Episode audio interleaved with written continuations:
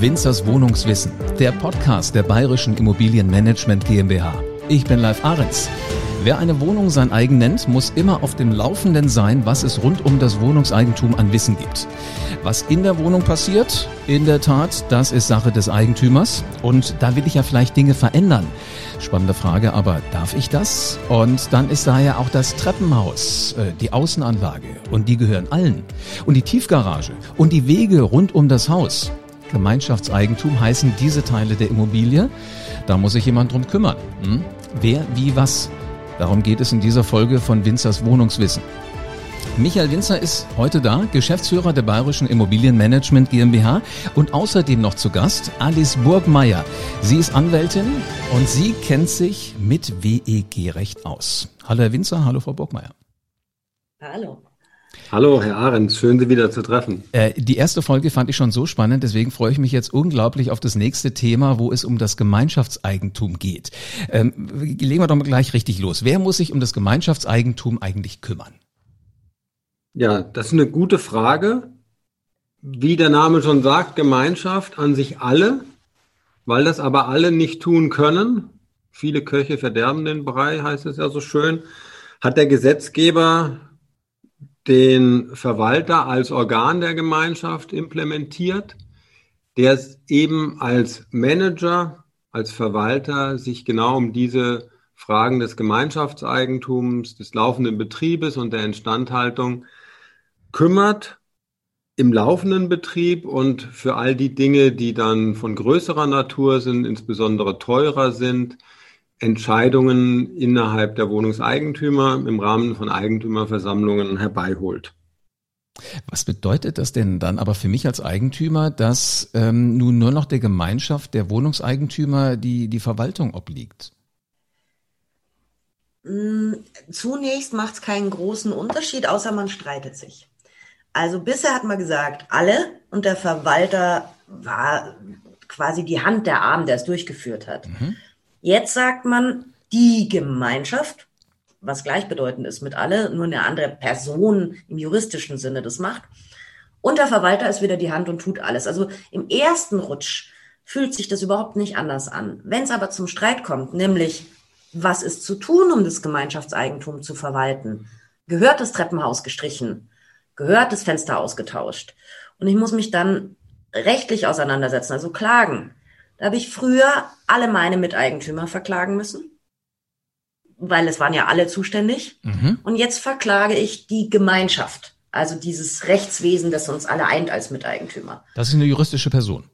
Genau, das okay. ist eine juristische Person, vergleichbar einer Gesellschaft, einer GmbH, die ist einfach rechtsfähig und der mhm. Verwalter ist der Vertreter, das Organ. Mhm. Und das Neue ist im Prinzip, dass sich die Person meines Konfliktgegners geändert hat aber im Leben wirkt sich das fast nicht aus, weil wer entscheidet für diese Gemeinschaft? Wie gesagt, im Laufenden, wie es der Herr Winzer gesagt hat, der Verwalter. Und wenn es um die großen Dinge geht, die Eigentümerversammlung, also wieder die Eigentümer. Ist es denn aber wirklich vorstellbar, dass äh, so Gemeinschaftseigentum, wir haben ja gerade gesagt, die Wege zum Beispiel äh, auf, auf dem äh, Gelände gehören mit dazu. Äh, wahrscheinlich, denke ich mal, wenn, wenn Schnee drauf liegt, müssen die irgendwie geräumt werden, dass sich da einzelne äh, Eigentümer untereinander so weit streiten, dass sie die WEG verklagen und das dann anschließend irgendwie von Gerichten ge äh, geklärt werden muss? Das sind normalerweise tatsächlich, wie Sie sagen, Herr Ahrens, nicht die üblichen Streitigkeiten. Also diese Durchführung dieser sogenannten Infrastrukturmaßnahmen, Winterdienst, im Sommer die Reinigung, so Üblichkeiten, die normalerweise nicht vor Gericht landen. Nur in den seltenen Fällen, wenn nicht im Winter Schnee geräumt wird und es passiert dann irgendwas, dann sind das Haftungsfragen, wer ist dafür verantwortlich. Aber ein ganz anderes Beispiel ist äh, der Fensteraußenanstrich. Ich habe wunderschöne Holzfenster und ähm, Holz ist ein lebendes Material. Der Anstrich muss halt alle paar Jahre erneuert werden. Und dann ist schon die Frage, in welchen Abständen ich das mache, weil je kürzer die Abstände sind, desto schöner sind die Fenster, desto schöner bleiben die Fenster, aber desto teurer wird es. Und darüber kann ich mich schon trefflich streiten, wenn ich das will.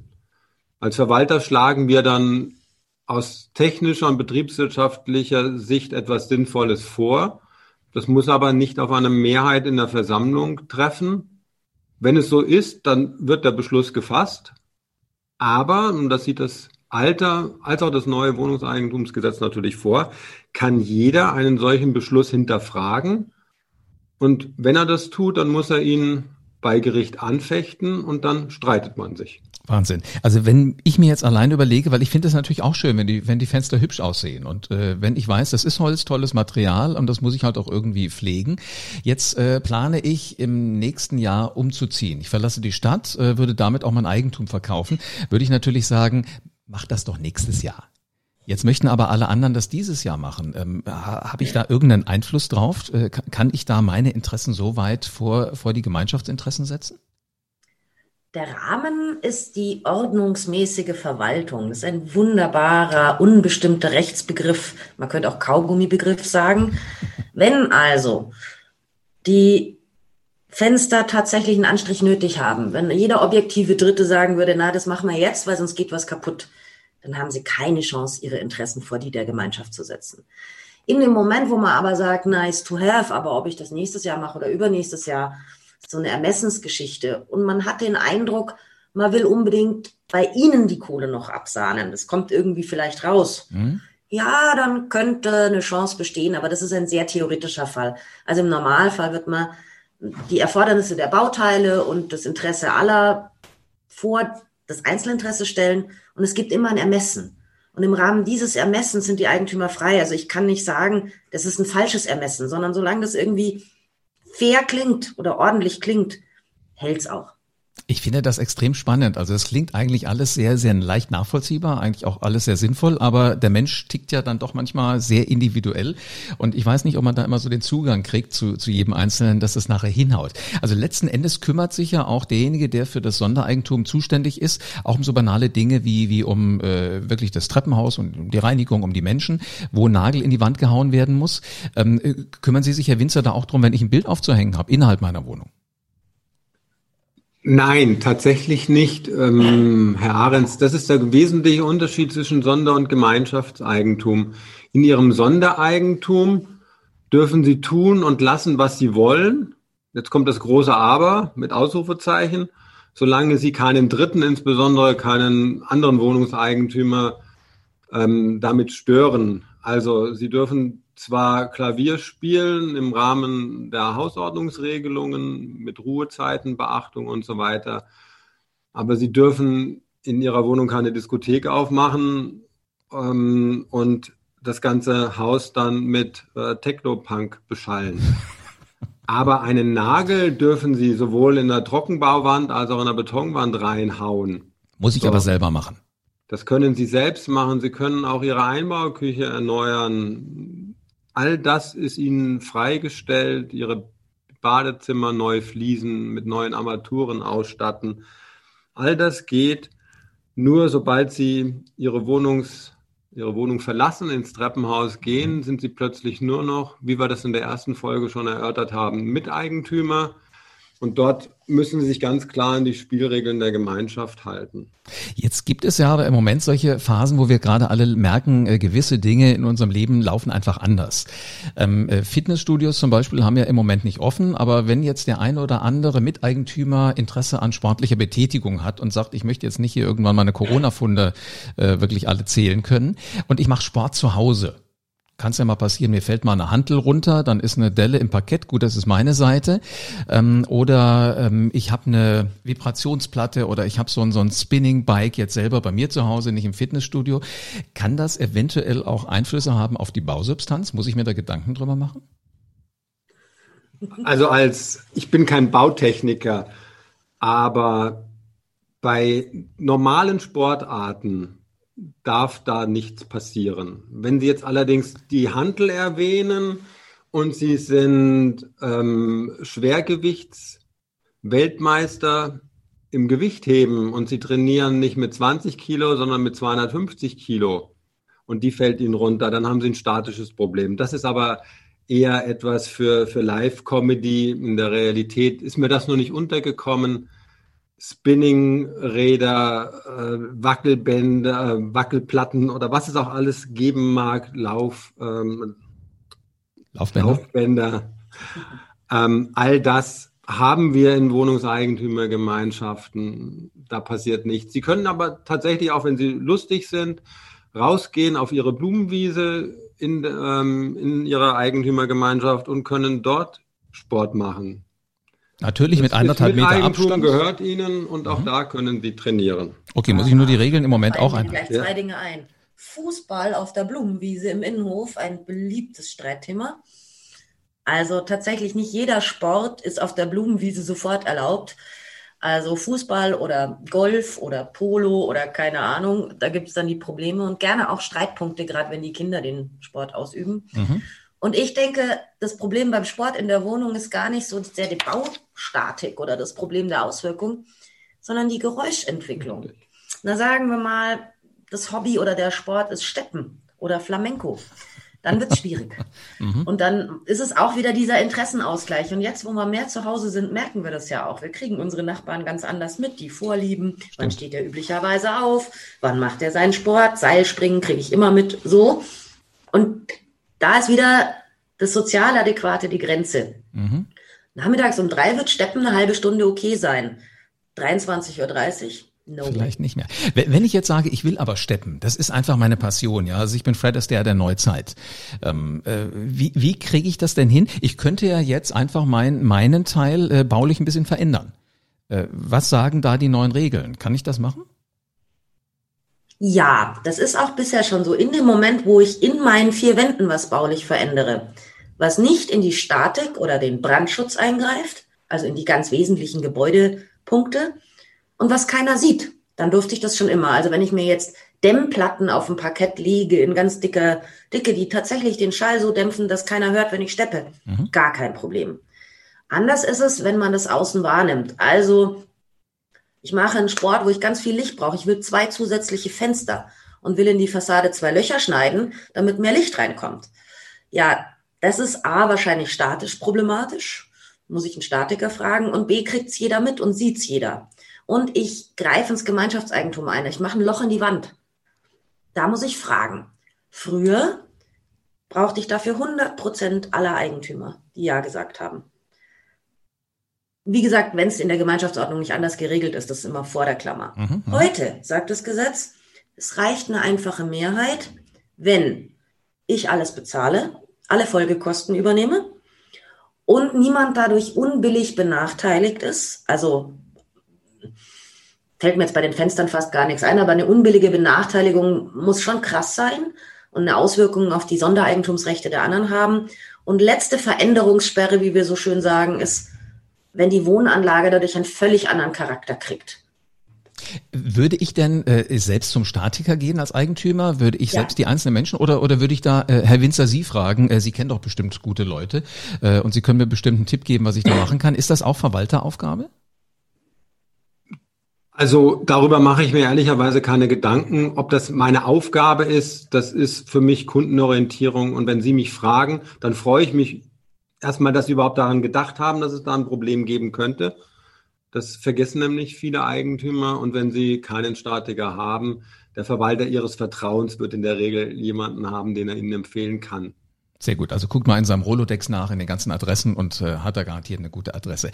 Ähm, Sie haben gerade gesagt, was die anderen nicht sehen, äh, macht sie nicht heiß. Jetzt gibt es ja im Moment ganz viele Menschen, die nicht mehr zur Tankstelle fahren, um ihr Fortbewegungsmittel äh, aufzutanken, sondern die mit äh, E-Mobilität so die ersten Berührungspunkte haben. Dafür brauche ich eine E-Ladestation. Die kann ich mir ja auf meinen Parkplatz oder äh, äh, an meinen Parkplatz im Keller kann ich das ja dran, dran packen. Oder Anschluss an schnelles Glasfasernetz, wenn ich schneller im Internet unterwegs sein will, was ja jetzt auch viele brauchen. Stichwort Homeoffice. Ähm, kann ich das einfach so verlangen als, als Eigentümer?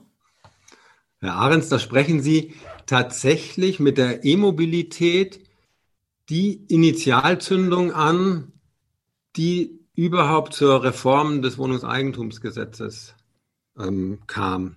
Das war der Grund, warum man sich mit dem neuen WEG überhaupt beschäftigt hat. Frau Merkel hatte versprochen, dass wir eine Million E-Autos auf der Straße haben und dann hat die Bundesregierung festgestellt, dass es dazu insbesondere in den Großstädten E-Tankstellenbedarf, die man im öffentlichen Raum gar nicht zur Genüge hinbekommt und hat dann festgestellt, dass man die Großgaragen braucht, der Wohnungseigentümergemeinschaften in aller Regel und hat gesehen, dass einem da die Rechtsprechung im Wege steht.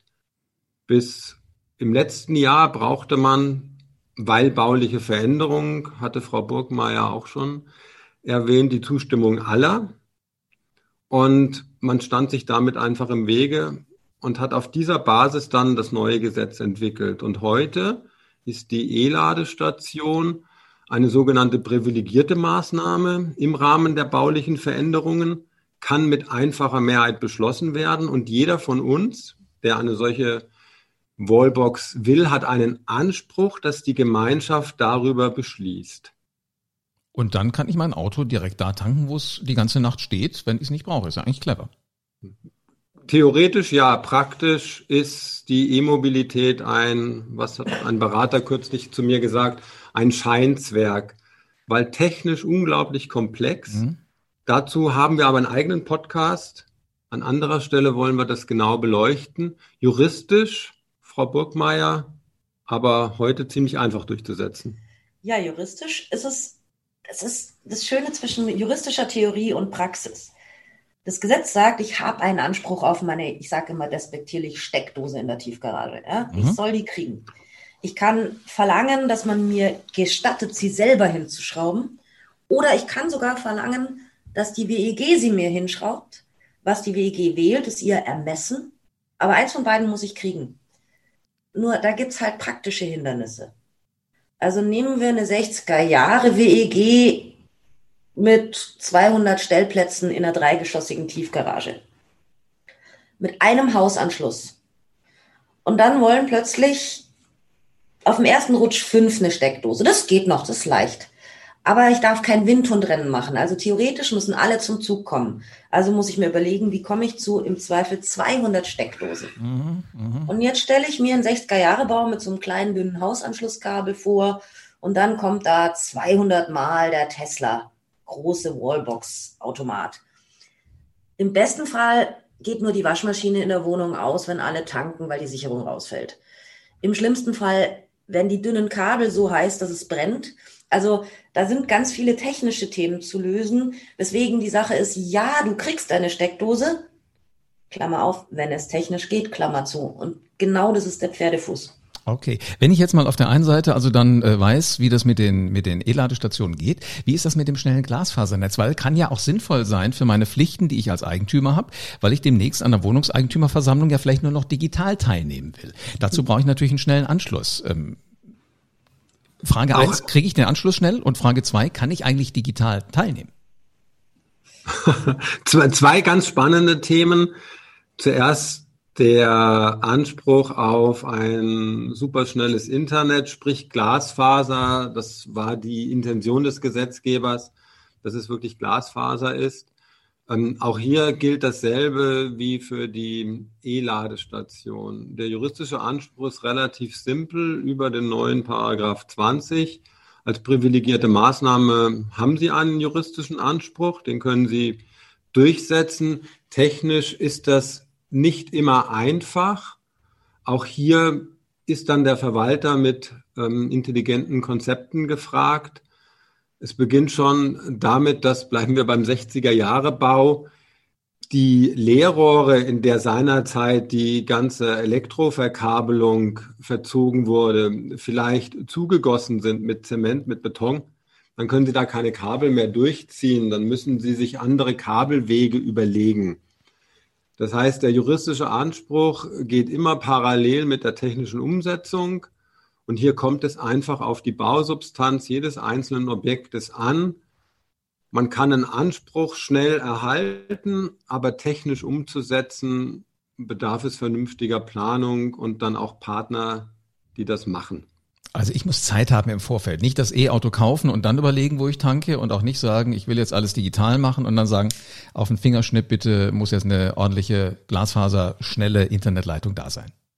Ja, Herr Ahrens, das ist auf den Punkt gebracht. Vollkommen richtig. Man muss die Dinge mit der notwendigen Genauigkeit anschauen, auch weil an der Genehmigung dann die Frage der zukünftigen Kosten hängt. Mhm. Auch eine spannende Frage. Ich als Wohnungseigentümer, kann ich denn äh, das ganz gerecht aufteilen, dass die Kosten wirklich äh, für alle entspannt sind und möglichst niedrig? Das ist leichter geworden durch das neue Gesetz. Also tatsächlich ist es so, dass das neue Gesetz ermöglicht, Kosten oder Kostengruppen im Einzelfall oder dauerhaft, das erkläre ich gleich, nach einem gerechten Maßstab zu verteilen, also ermessensgerecht, wieder das schöne Wort. Kosten, Einzelkosten sind zum Beispiel die Kosten der Dachsanierung. Das ist eine Einzelkostenposition. Kostengruppen sind alle Kosten, die mit dem Winterdienst und der Wegepflege, Außenanlagepflege zu tun haben.